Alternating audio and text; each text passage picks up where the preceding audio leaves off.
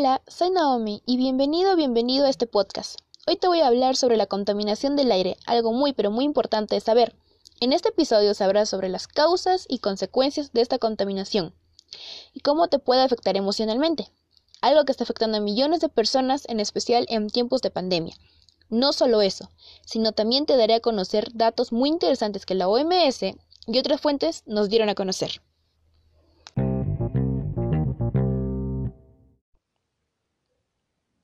La contaminación del aire, o también conocida como contaminación atmosférica, es algo que se está viviendo desde hace mucho tiempo y es perjudicial para la salud y ambiente.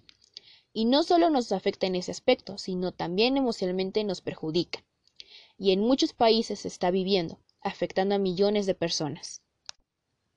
Y una de sus causas son las siguientes. El uso de combustibles fósiles es una de las principales causas de la contaminación porque al darle uso a estos estamos haciendo que produzca dióxido de carbono, óxidos de azufre, y las fábricas son las que usan estos combustibles, y esto puede provocar el infecto invernadero. También desgasta nuestra capa de ozono, que es la que se encarga de protegernos de los rayos ultravioletas del sol. Es por esto que es recomendable que el Estado tome rienda con estas fábricas y les exija que no usen demasiado combustible fósil. La tala excesiva de los árboles también es un principal factor de contaminación. ¿Por qué te preguntarás?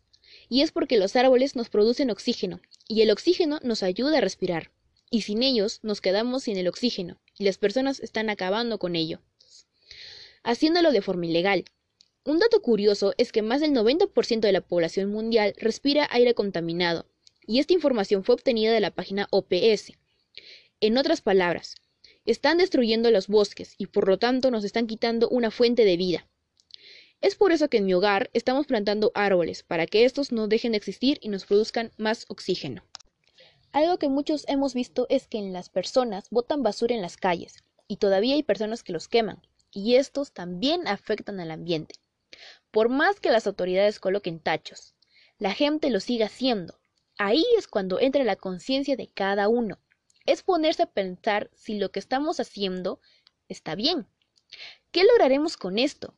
¿Qué consecuencia nos traerá realizar esta acción por más pequeña que sea?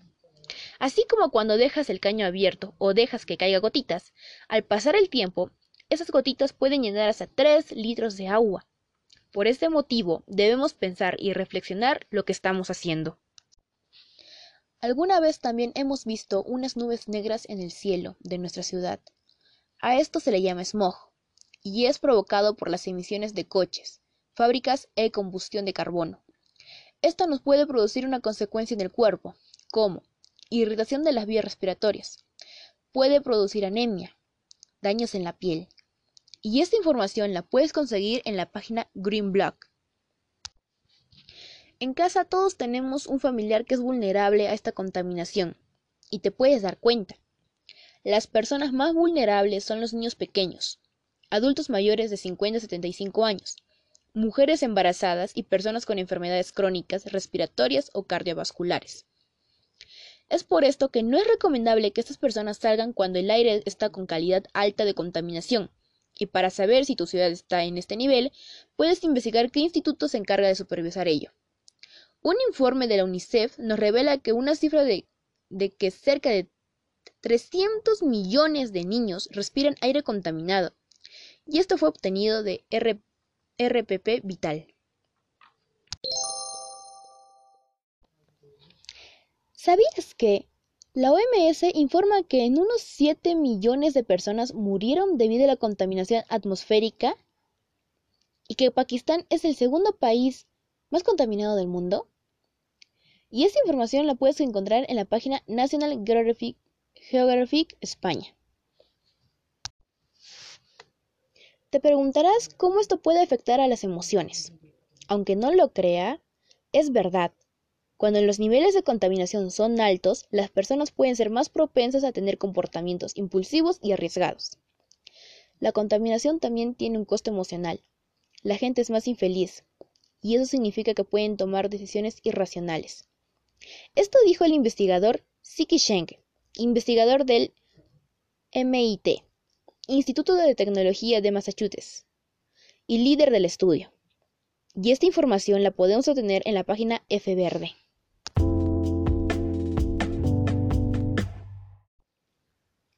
Lo importante aquí es que tomes conciencia de tus acciones. Pensar en qué consecuencias ambientales puede traer esta pequeña acción que estás realizando. No siempre depende del gobierno, sino también de tus acciones. No solo pienses en ti, sino también en futuras generaciones.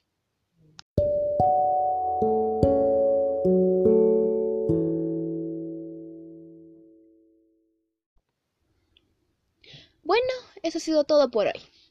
Recuerda que de tus acciones depende de nuestro futuro. A veces hasta las acciones más pequeñas puede provocar algo muy grande y producir bastantes muertes. Solo pedimos una cosa, y es que no contamines. Siempre toma conciencia de cada acción pequeña que realices. Piensa, reflexiona. ¿Qué acción puede traer eso? Bueno, no olvides seguirme y compartir esta información para que más personas se enteren de, que sus acciones tienen una consecuencia. Recuerda no darte por vencido hasta derramar tu última gota de sudor. Muchas gracias por acompañarme en esta experiencia. Conmigo serás a la próxima. Nos vemos. Adiós.